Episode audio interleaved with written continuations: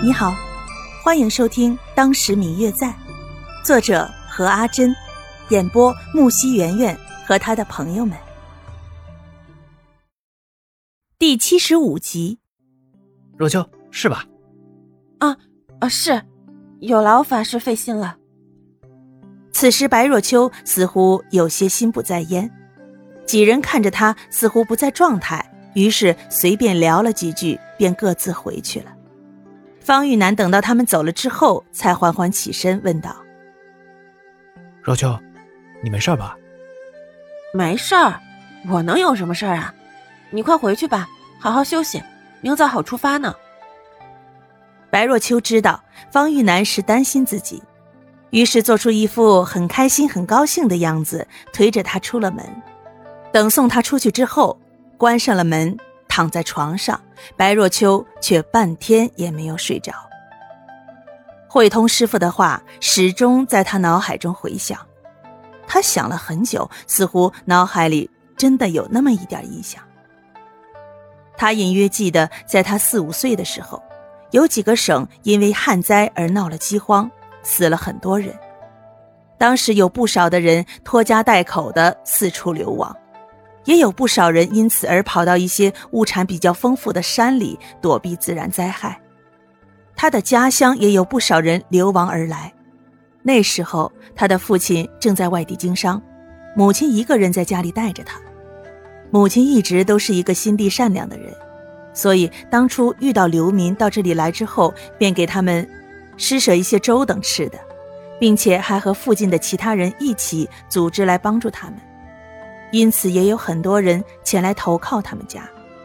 可是从白若秋记事起，母亲的身体就一直不好，因此做了一段时间之后，便将这些事情全部都交给了附近的邻人，自己在家里养病。有一天早上，打扫的下人开门的时候，发现门口倒了两个难民，情况似乎不太好。母亲知道了以后，便叫下人们把他们抬回家里，并请来医生看病。他们一直睡了很久才醒。这是一对父子，父亲年龄比较大了，身边带着的是一个约有七八岁的男孩子。父子两个都已经饿得皮包骨头了。据说他们是邻省的，因为饥荒没有吃的，便离开家寻求一条活路。在路上听人说这里有吃的，便来了。谁知道逃难的时候是一家人，可是到这里的时候。就只剩下了两个人。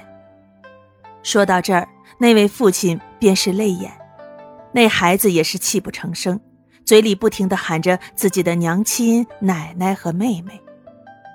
白若秋的娘亲，也就是白夫人，见他们可怜，正好家里还缺个帮手，便留下了他们。那对父子看起来也是十分可靠的人。那个父亲在家里做一些杂役的活儿。因为感激母亲收留了他们，所以十分的忠诚，做事也很尽心。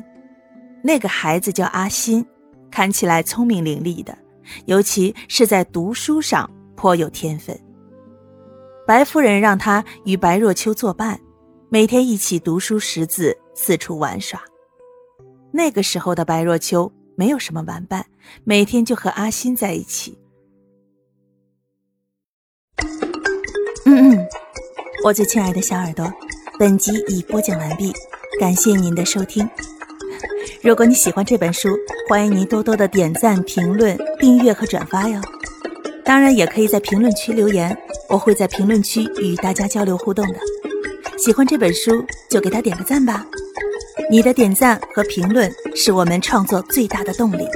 感谢您的收听。